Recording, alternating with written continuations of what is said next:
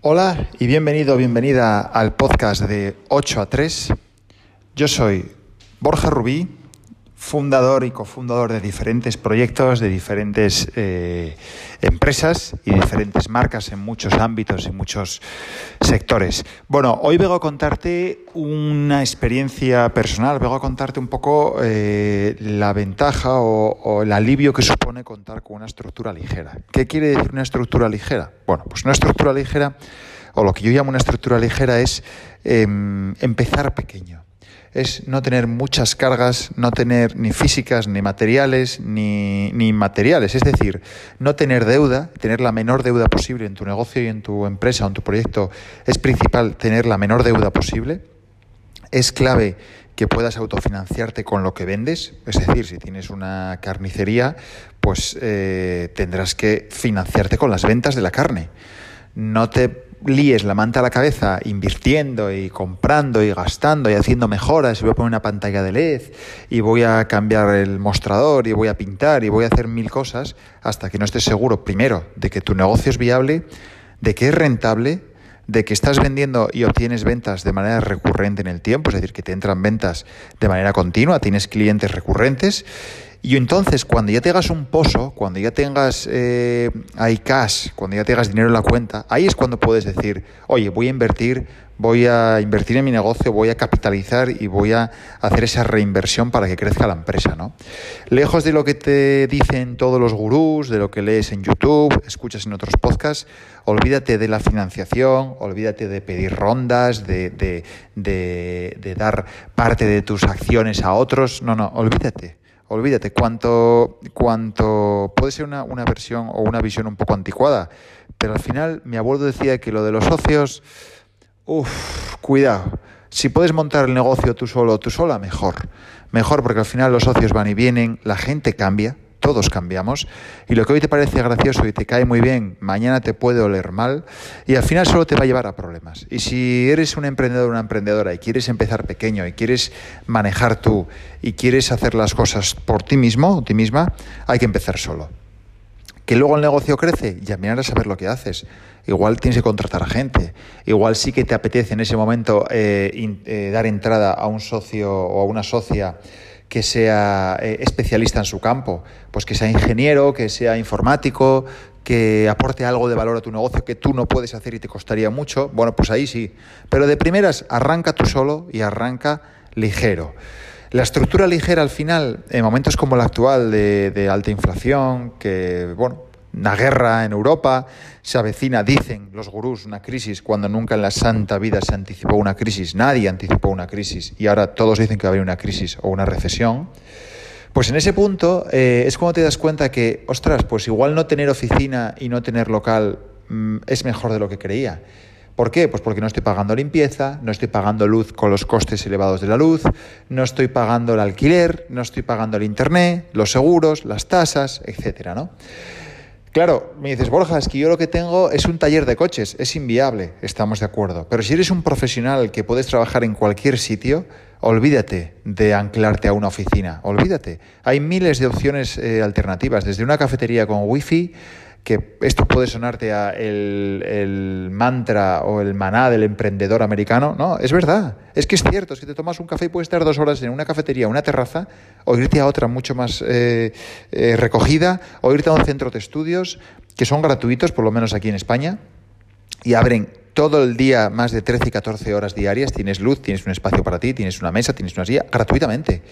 Tienes espacios coworking que, que te dejan entrar por días o incluso por semanas o alquiler por horas, con todos los beneficios, con todos los lujos, con cafeteras chulísimas, impresoras eh, y sofás. Es decir, tienes lo que quieras y ligero y flexible y que hoy te apetece, vale, vas a un sitio y vas a otro, que hoy tienes que dejar esta oficina e ir a otra, perfecto, que mañana tienes que viajar a Madrid a una reunión, perfecto, vas también.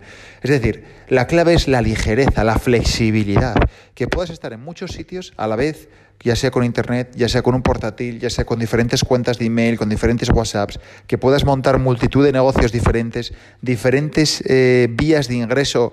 ¿Hasta cuándo? Hasta que decidas cuál encaja hasta que decidas cuál va a ser el que te apasiona, cuál es el que factura, cuál es el que te da de comer, cuál es el que tiene mayor potencial de escalabilidad, cuál es el que tiene mayor potencial de pegada en el público y mayor tracción. No hay que enrocarse.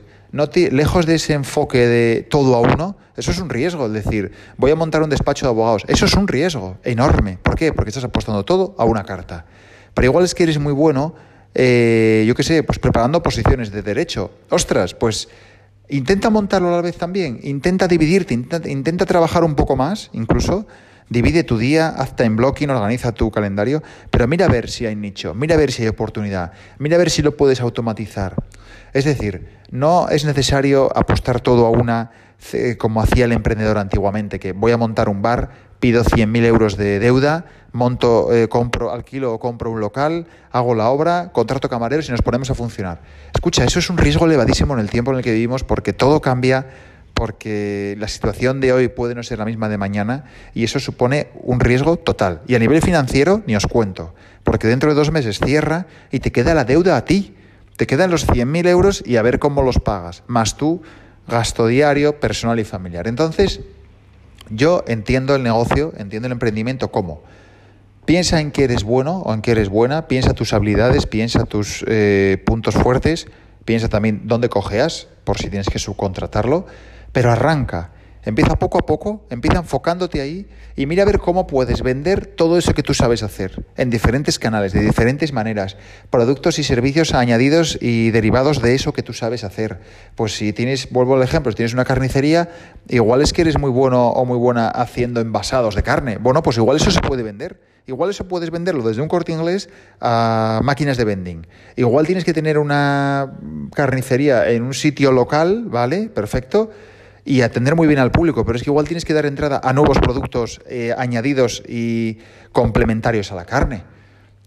Me lo invento, salsas, verduras, mm, hortalizas, no lo sé, ¿no? Es decir, al final tienes que tener una visión un poco global y ya abrir mucho, mucho el foco al principio, intentar tener poca deuda, intentar hacer todo tú de la mejor manera posible, de la mejor manera que sepas, pero hacerlo. Y luego ya cuando veas por dónde tiran los clientes, dónde hay negocio, dónde hay, dónde hay realmente chicha, es cuando puedes empezar un poco a cerrar y a desechar otros proyectos y otros negocios que igual no son tan rentables, igual te quitan mucho tiempo y centrarte en esos que has ido descubriendo y que has ido montando conforme has ido aprendiendo con todos los demás. Para acabar, solo te recuerdo un dato. El 90% de las startups y nuevos negocios fracasan.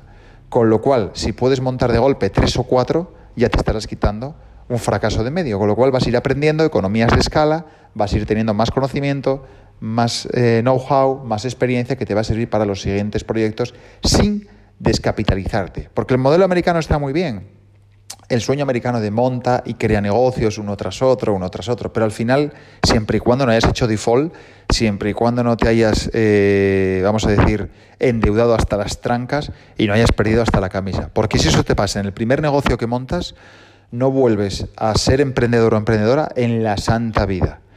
Os dejo esta reflexión, os mando un abrazo a todos los que nos, a todos los que y todas los que me escucháis. Como siempre, podéis mandarnos eh, cualquier tipo de mensaje, cualquier eh, consulta, duda, mejora o incluso tema o temática que queréis que tocamos en los siguientes podcasts. Ya sabéis que me podéis encontrar en, sobre todo en LinkedIn con Borja Rubí. Y también desde Anchor y Spotify podéis dejarnos comentarios, también en iVoox, en diferentes plataformas, incluso alguna nota de voz si estáis desde la app de Anchor. Os mando un abrazo enorme, nos vemos en el siguiente capítulo. Chao, chao.